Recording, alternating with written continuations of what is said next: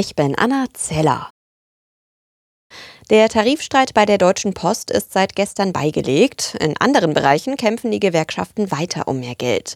Wie die Bild berichtet, soll es deswegen Ende März einen großen Warnstreik im Verkehrssektor geben. Die Gewerkschaften Verdi und EVG wollen demnach bei der Bahn, im Nahverkehr, an den Flughäfen und bei der Autobahngesellschaft des Bundes zu Arbeitsniederlegungen aufrufen. Ist die von Bundesgesundheitsminister Lauterbach geplante Krankenhausreform verfassungsmäßig? Das wollen Bayern, NRW und Schleswig-Holstein prüfen lassen. Laut Bayerns Gesundheitsminister Holitschek geht es darum, ob die Reform zu weit in die Kompetenz der Bundesländer hineinregiert. Die drei Landesregierungen hätten ein Rechtsgutachten angefordert, heißt es. Die Pläne der Ampelkoalition sollen das gewachsene Kliniknetz in drei Versorgungsstufen einordnen und entsprechend finanzieren. In unserem Schul- und Bildungssystem sollte es tiefgreifende Reformen geben. Das fordert Bundesbildungsministerin Stark-Watzinger.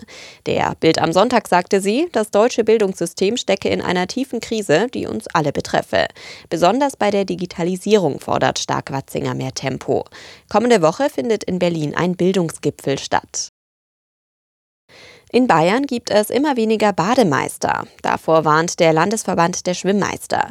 Verbandschef Großmann sagte, die Aussichten für die kommenden Jahre seien sehr düster.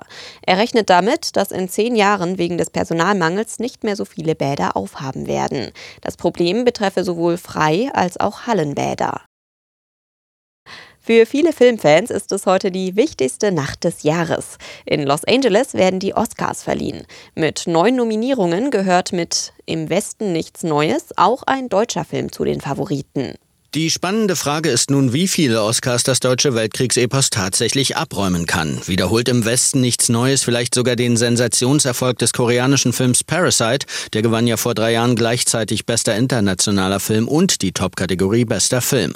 Moderiert wird die Show von Late-Night-Talker Jimmy Kimmel, der sicher mindestens einen Ohrfeigenwitz reißen wird. Garantiert nicht im Saal Will Smith, der letztes Jahr die Ohrfeige an Chris Rock ausgeteilt hatte und deshalb nun für zehn Jahre gesperrt ist. Aus Hollywood Sören Gies.